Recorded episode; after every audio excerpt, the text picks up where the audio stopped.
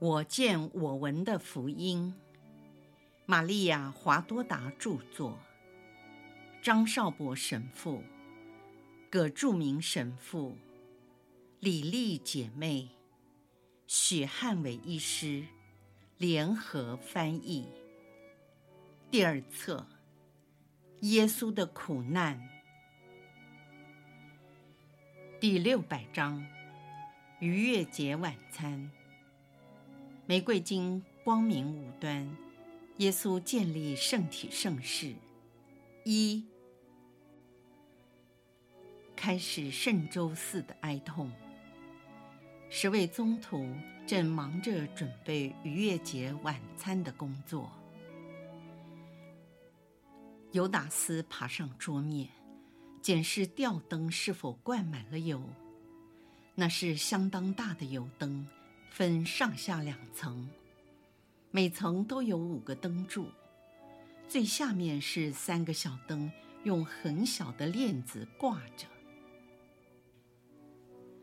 检视后，尤达斯跳下桌面，去协助安德摆放餐具。桌面上铺着一张精致的桌布，我听到安德赞赏说：“多么漂亮的桌布啊！”尤达斯说：“这是拉扎路家最好的桌布，是马尔大坚持要送来的。还有这些水罐和水杯，都是精工相制，非常珍贵的。”多莫将酒倒在罐中，以行家的眼光欣赏这些餐具。尤达斯问。不知道这些东西值多少钱？多莫说：“都是用锤子手工打造的。我父亲最喜爱这些装饰品。把金银做成薄片或首饰并不难，只要烧到一定的温度就可以成功。问题是手艺和技巧的纯熟度。”还有力道的拿捏和灵巧的动作，所有匠心独运的成品都必须巧夺天工，不然稍一不慎便前功尽弃。你懂了吗？懂了。简单的说，和雕刻大同小异。完全正确。他们都在欣赏这些家用品。然后继续未完的工作，有的人在排座椅，有的整理橱柜。这时，伯铎和热忱者西满一起进来。尤达斯伊斯加略说：“你们终于回来了。刚才我们大伙儿和师傅一起回来之后，你们又到哪儿去了？”热忱者西满简短地说：“去做一件差事。”尤达斯说：“你是不是还有些顾虑啊？”热忱者西满回答：“是有些担心。这些天我们所听到的，特别是从那位绝不撒谎的耶稣口里说出来。”伯铎从牙缝中挤出一句话：“在这气氛下，最好少说话。”尤达斯反驳说：“你也是，我看你近来有些精神失常，你的样子像一只被豺狼追赶的野兔。”伯铎说：“你的脸像只狡猾的雕鼠。”最近几天你也不见得好看，你的双眼都成了斗鸡眼。你在期待什么，或是希望看到什么？你装作很有把握，似乎信心满满的样子，事实上你却很害怕。尤达斯说：“害怕？你也不是什么英雄好汉。”若望说：“尤达斯，我们没有一个是英雄。你取的虽然是民族英雄马加伯的名字，然而你的表现并不像他。我名字若望的原意是天主赏赐的恩宠，但我向你发誓，我很害怕给人带来不幸，更怕的是失去了天主的恩宠。约拿的儿子西麦，新名字是磐石伯铎。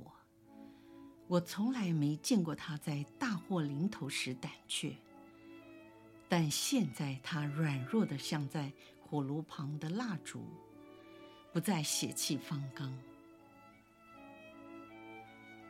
至于马豆、巴尔多禄茂、腓利，他们三个人就像梦游一样。安德和我哥哥雅各伯，一天到晚只会唉声叹气。还有那两位堂兄。他们和师父都有血缘的关系，而且非常爱他，现在却是个未老先衰的模样。平常笑容满面的多默，好像失去了朝气。热忱者西满看起来就像回到三年前患麻风病一样，几乎是个半死不活的赖病人。若望回答了犹达斯。犹达斯说：“是啊，耶稣的忧郁影响了我们每一个人。”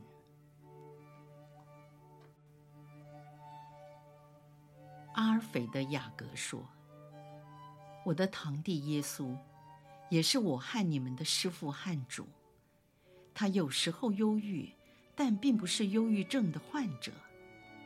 他难过的原因是为了整个以色列民族。”所加给他超乎常情的悲痛，就像我们察觉到的。事实上，还有其他隐藏，只有耶稣自己才晓得的痛苦。如果你这样说，就对了。但你若说他疯了，我会禁止你这样说。犹达斯说：“如果长期的忧郁，不就是精神不正常吗？”我读过一些有关这方面的书，所以我明白，因为耶稣过于舍己为人，付出自己，导致他的理智疲乏，精神过度负荷。耶稣的另一位堂兄达斗，表面上平静地说：“你的意思是说他精神错乱了吗？”犹达斯说。对，就是这个意思。你可敬的老父亲，他的看法很正确。你跟他一样正直，具有智慧，可说是得到了你父亲的真传。耶稣就是受到了这个过于老迈、辉煌的家族——达卫王朝悲惨命运的影响，使得他神经老化。逐步倾向忧郁的途径。虽然这种疾病开始很轻微，但越来越严重。你也亲眼看到他是怎样的批评法利赛人、经师、撒杜塞人、黑落德党人。这也是他自己让生活走投无路。使生命的道路布满了碎石破瓦。我们那么的爱他，导致这个爱蒙蔽了我们的眼睛。但那些没有爱他，如同崇拜偶像的人，就像你的父亲和你的哥哥若瑟与西满，当初他们都看得很对。我们若听了他们的话，也应该睁开眼睛，清醒过来，跟他们一样。可惜，我们都被耶稣那种甜蜜病态的吸引力所诱骗。现在我们该怎么办？谁晓得？犹大打斗的身高与体格和犹达斯相似，他们面对面地站在一起。表面上，犹大打斗平静地聆听对方的谈话，但听完之后，突然大发雷霆，反应激烈，用力打了犹达斯一拳，把他打倒在椅子上。犹达斯好像懦夫一样，不敢回首，可能心里有鬼，以为打斗知道他出卖师父的阴谋。犹大打斗犀利地说：“这一拳是为了你说他是疯子，你这只毒蛇！要不是耶稣在隔壁房间，还有今夜是逾越节晚餐的关系。”不然我会掐死你。记住，假如耶稣有个三长两短，或他不再阻止我动武，就没有人能救你。那绞刑用的绳索已经套在你的脖子上。我这双强而有力加里勒亚工匠的手，也是打败歌勒亚巨人英雄达卫的后裔，会为你服务。起来吧，无能的色鬼！你给我小心！犹达斯气急败坏地站起身来，没有一点反抗。更让我惊讶的是，没有人对打斗的举动有任何的反应，显然他们都认同。当环境恢复了平静，耶稣出现在门槛，门的高度和耶稣的身材差不多。他站在梯顶的小平台，以温和而忧愁的微笑，张开他的双臂说：“愿你们平安。”他的声音充满了疲惫，像一个身心憔悴的人。耶稣走了下来，抚摸着若望的金发，因为若望冲上前去，第一个迎接他。耶稣又向堂兄打斗微笑，好像不知道发生过事情，然后再和另一位堂兄雅各说：“你母亲要你好好对待你的哥哥若瑟。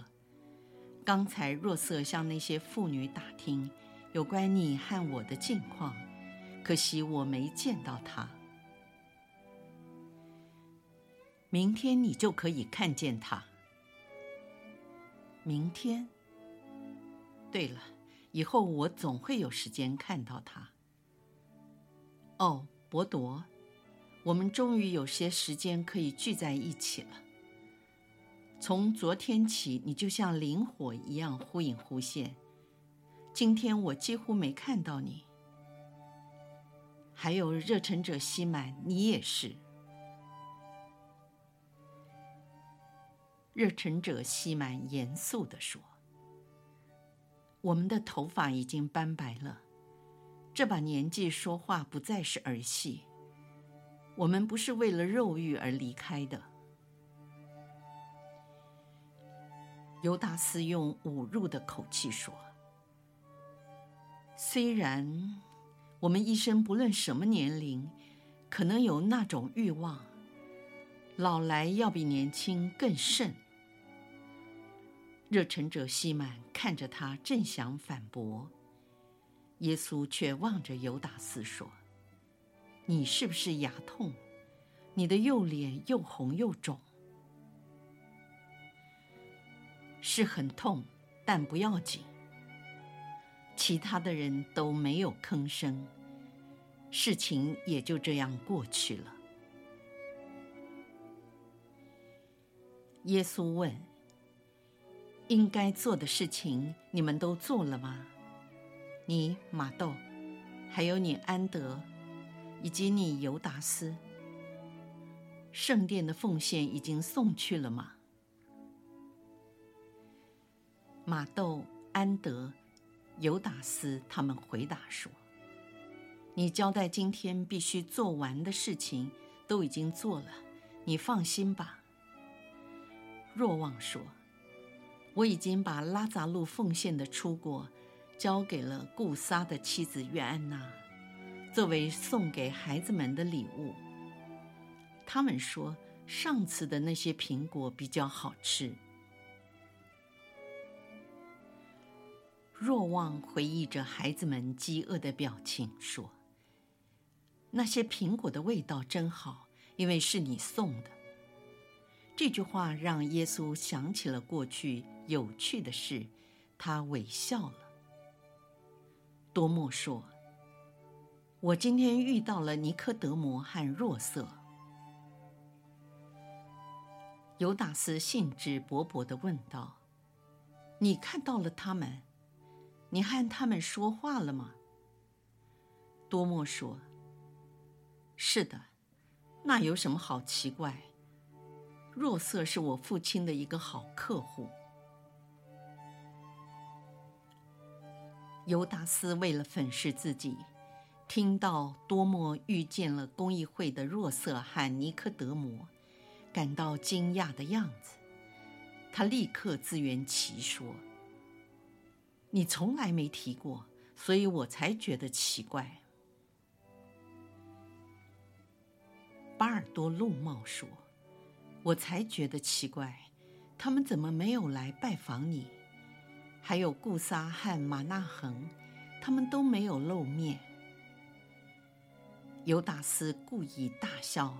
打断了巴尔多禄茂的话，讥笑他说：“鳄鱼在碰到危险的时候，往往会隐藏起来。”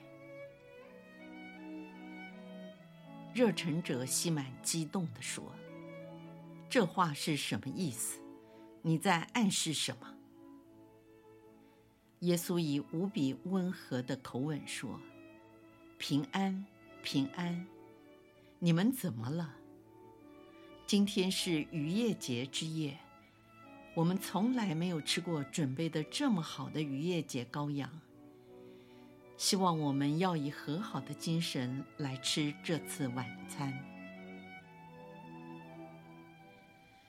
我看最近这几晚，是我的训示扰乱了你们的心，现在已经结束了，以后我不再打扰你们。有关我的事。还没有完全说出来，只说了最重要的部分，其余的一切你们以后自会了解。是的，将来要来的那一位会向你们说的。若望，你和达斗再找些人去准备取节用的器皿，然后我们一起入席。耶稣特别谦和地说：“若望和安德、达斗及雅各伯端来一个大的金属盆，他们注入了水，并递给耶稣一条毛巾，也给了其他的宗徒，便将金属盆放在角落里。”耶稣说：“现在你们都坐下。”我坐在这里，若望坐在我的右边。我的左边是我忠信的雅各伯，他们是我最先招教的人。若望的右边是我牢固的磐石伯朵。雅各伯的左边是安德，他就像空气一样不被注意，却时刻都在，处处安慰人。安德的旁边是我的堂兄雅各，我的堂兄，你该不会介意，我把首席指定给先来的两位宗徒吧？你是异人大圣若瑟的侄子，这异人的灵魂特别在今晚，以隐形的方式飞翔在我的四周。平安吧，我童年的父亲。你就像橡树一样，呵护我幼年时的软弱，也照顾荫蔽了我和我的母亲。平安吧。在伯铎的旁边是热忱者西满。西满，你到我跟前来一下，我要仔细看一看你那忠心诚实的脸。不久，我将看不清楚。因为有人会遮蔽你正直的脸，西满，我感谢你为我所做的一切。”说完后，耶稣亲吻了他。热忱者西满离开耶稣，回到座位时，痛苦的双手遮面。在西满的对面是我的巴尔多禄茂，这两位都是诚实有智慧的人，他们正好可以面对面的坐在一起。在巴尔多路帽旁边，是我的堂兄犹大达斗，这样我能更清楚地看见你，好像我又回到了纳扎勒童年的时光。每逢节庆，我们团聚围坐在同一张桌。在加纳也是一样，我们一起，你还记得吗？我们还参加了婚宴。在宴席上，我显了第一个奇迹，清水变成了醇酒。今天也是个节日，也会有一个奇迹发生，酒将会改变它的本质，而变成了。耶稣全神贯注在自己的思想领域里，他低下头，好像独处在他的神秘世界里。其他的人注视着他，都没说话。耶稣重新抬起头来，打量了犹达斯·伊斯加略一眼，向他说：“你坐在我的对面。你这么爱我，超过西满吗？你希望我经常面对你吗？就像你说的。”我很爱你。为什么，师傅？因为你为了这个时辰做的比别人更多。犹达斯一双飘忽不定的眼神看着师傅和他的伙伴们，他以同情的目光凝视着耶稣，以胜利者的姿态望着其他的宗徒。耶稣继续安排着座位，说：“在你的身旁，一边是马窦，一边是多默。”犹达斯说：“那么马窦在我左边，多默在我右边。”马窦说：“随便，随便啦，只要在我对面有救主，我就满足了。”最后是腓利。现在你们看，那没有坐在我两边荣誉座位的人，我请他坐在我的对面，这也是一份荣誉。耶稣起身站在远处，把酒倒在他面前的大杯子里。他们每个人面前都有一个杯子，但耶稣的杯子比宗徒的高大。可能是专为仪式用的。耶稣举起杯来，做了奉献礼之后，又放回桌上。他们全体以唱圣咏的音调问说：“为什么要举行这个礼仪？”这是个严肃的问题，很明显的看出礼仪已经正式开始。耶稣以家长的身份说：“今天的节日是纪念我们获得自由，出离奴役国埃及。愿亚威当受赞颂，是他创造了葡萄美酒。他由杯中喝了一口已奉献的酒，然后传递给他们，接着又奉献饼。”破开分给宗徒，然后拿起苦菜，先蘸了红色的酱，之后分给他们吃。盛酱汁的碟子共有四个。当晚餐这部分礼仪结束时，他们一起合唱圣咏。这时候，有人从橱柜里端来一大盘烤羔羊。放在耶稣面前。伯多以领用者的身份问道：“为什么我们要吃这羔羊？”耶稣说：“为了纪念以色列民族因被宰杀牺牲的羔羊获救。当夜，凡是在门楣及门框上涂有羔羊的血，那些家的长子便免于死亡。反而埃及全国，上至国王，下至平民百姓，无一幸免，都在痛哭他们死去的长子。”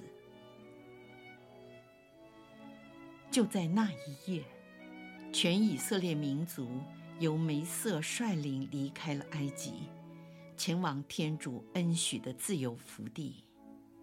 他们每个人都束着腰，穿着鞋，手里拿着木杖。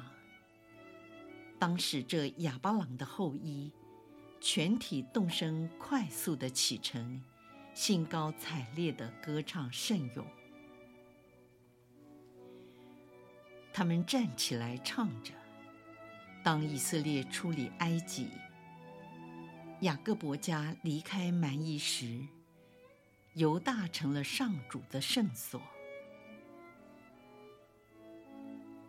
耶稣用刀切着羔羊，再把酒倒进杯子里，他先喝，才递给宗徒们传饮。接着，他们唱了另一篇圣咏。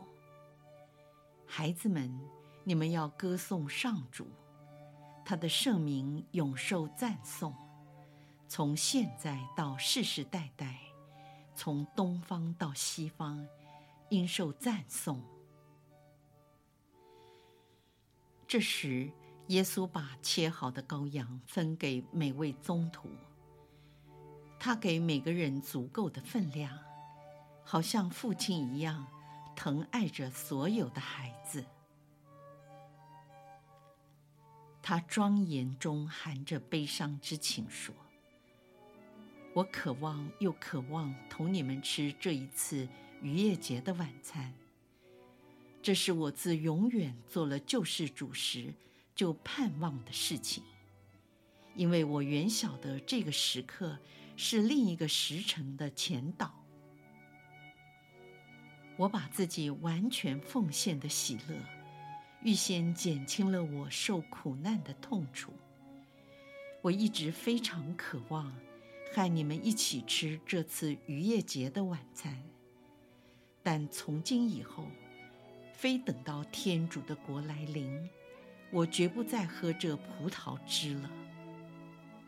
到那时，我将重新和被选赴羔羊婚宴的人坐席，也就是那些进入幸福永生的人，将参与那永恒者的婚宴。但是，只有那些谦卑及心灵纯洁如同我一样的人，才能参与这宴席。巴尔多禄茂说：“师傅。”刚才你说，那没有得到你两边荣誉座位的人，能得到坐在你对面的荣誉。那我们怎么知道在我们当中，谁是为首的呢？耶稣说：“全都是，或谁也不是。”记得有一次我们很累，在回家的路上。因为对法利赛人的苦读，令我们感到恶心想吐，但这并没有阻止你们不断的争论，谁是你们中间最大的。那时候有个孩子跑到我跟前来，我的一个小朋友，他的天真冲淡了我对许多事情的厌烦，也包括你们人性的固执。小本雅明，你现今在哪里？你有天主赐下的智慧，因为你像是天使，是天主圣神在和你说话。我也曾向你们说过，谁愿意为首的，他应该是最末的，及众人的仆役。我把这有智慧的孩子放在你们当中做榜样。现在我告诉你们，外邦人的君王统治他们，老百姓虽然受到压迫，即使憎恨这些国王，但仍然拥护他们，并称他们为恩人或国父。在这虚假的尊敬之下，仍隐藏着仇恨。你们不可这样。谁若愿意在你们中为首，就应当做你们的仆役。谁是比较大的？是那坐席的，或是服务的人？当然是那坐席的。我是在为你们服务，并且过不久，我要给你们更大的服务。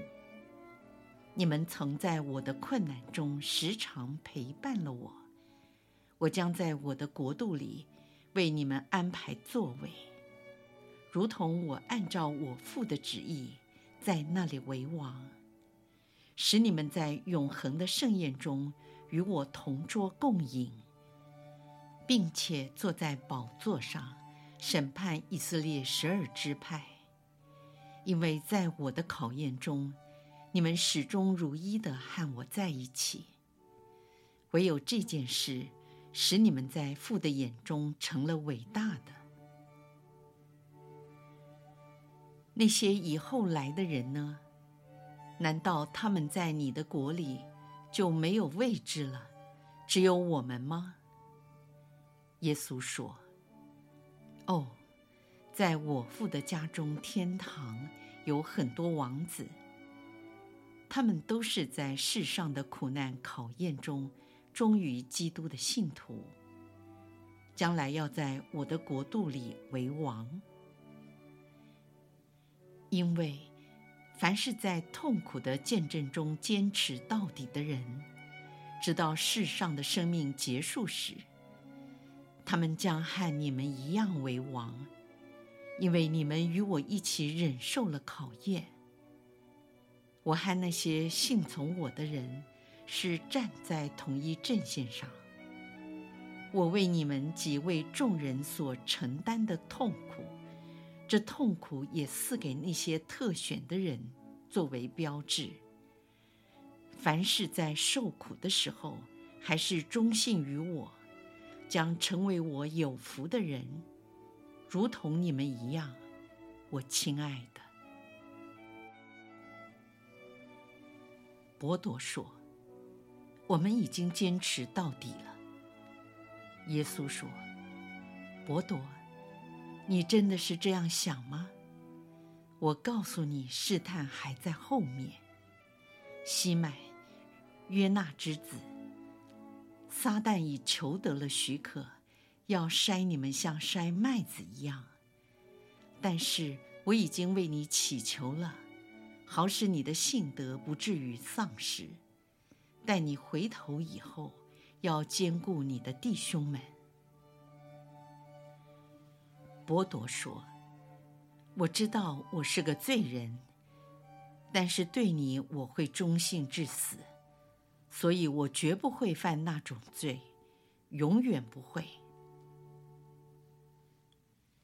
耶稣说：“你不要骄傲，我的伯多。这个时辰一到，许多的事将会改变。有些事从前是一个样子，以后却变成另一个样子。这些改变将带来新的需要。”我曾经告诉过你们，当我们去到遥远之处，经过有土匪的地方，我都会鼓励你们，不要怕，没有危险的事情会临于我们，因为有上主的天使和我们同在。所以你们不要为任何事情忧虑。你们还记得我常说过的。你们不要担忧吃什么、穿什么，你们的天父原晓得你们需要这一切。我还向你们说过，人比麻雀贵重得多，田里的花朵今天欣欣向荣，明天就枯萎。天父尚且照顾他们，因此，你们怎能怀疑他不照顾你们呢？我也常说，无论谁向你们求什么，你们就给他。若有人掌及你的右颊，把你的另一面也转给他。我还说过，你们在路上不要带口袋，也不要带棍杖，因为我教导你们的是爱，是信赖。但是现在今非昔比。如今我跟你们说，直到此时，你们缺少了什么吗？你们受过委屈吗？宗徒们说：“师父，没有，只有你受到侮辱。”耶稣说：“所以你们能够了解，我说的都是实话。但是现在所有的天使都已被天父召回天庭，此刻是魔鬼当道的时候了。”天主的天使们用自己的金翅膀来遮盖自己的眼睛，并将全身包裹起来。他们都难过，因为不能用自己的翅膀施展他们的义怒。所以现在是颓丧、残酷和亵渎的时刻。这一夜没有天使在世上。他们都在天主的宝座四周，借着他们的歌声来掩盖世界杀害天主耶稣的亵渎之声，及那位无辜者耶稣的痛哭之声。而我和你们都变成了被遗弃的孤军。魔鬼是这时刻的当权者，因此从现在开始。我们都会变得疑神疑鬼，像缺少了爱的弱势族群一样。现在，谁有一个小布袋，要再加上一个大布袋；谁没有一把剑，快卖掉自己的外场去买一把来。因为经上记载关于我有以下的话：他被列于罪犯之中。这话也必要应验。凡经上所写有关我的一切，都有他的目的。热忱者西满站起身来，走到放着他华丽大衣的木箱，因为今晚每个人都穿着自己最好的衣服，及在他们昂贵的腰带上插着大马士革的匕首。这些匕首短得像把刀子。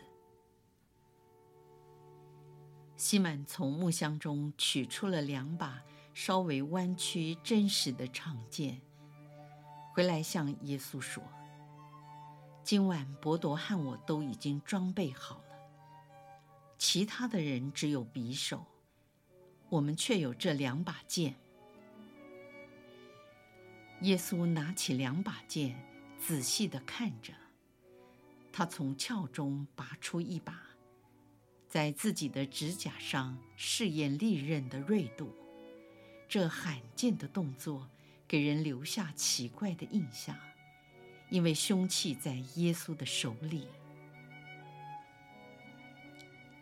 当耶稣还在默默地观赏那把剑的时候，犹达斯紧张地问道：“谁把这些武器给了你们？”看得出来，他烦躁不安，如坐针毡的样子。热忱者西满说：“谁？我提醒你，我父亲曾经是个贵族，是个有权势的人。可是伯多呢？从什么时候开始，我送礼物给朋友还需要向你交代呢？”耶稣把剑放回鞘中，他抬起头来，再将剑还给热忱者西满。耶稣说：“好，够了，你做得很好。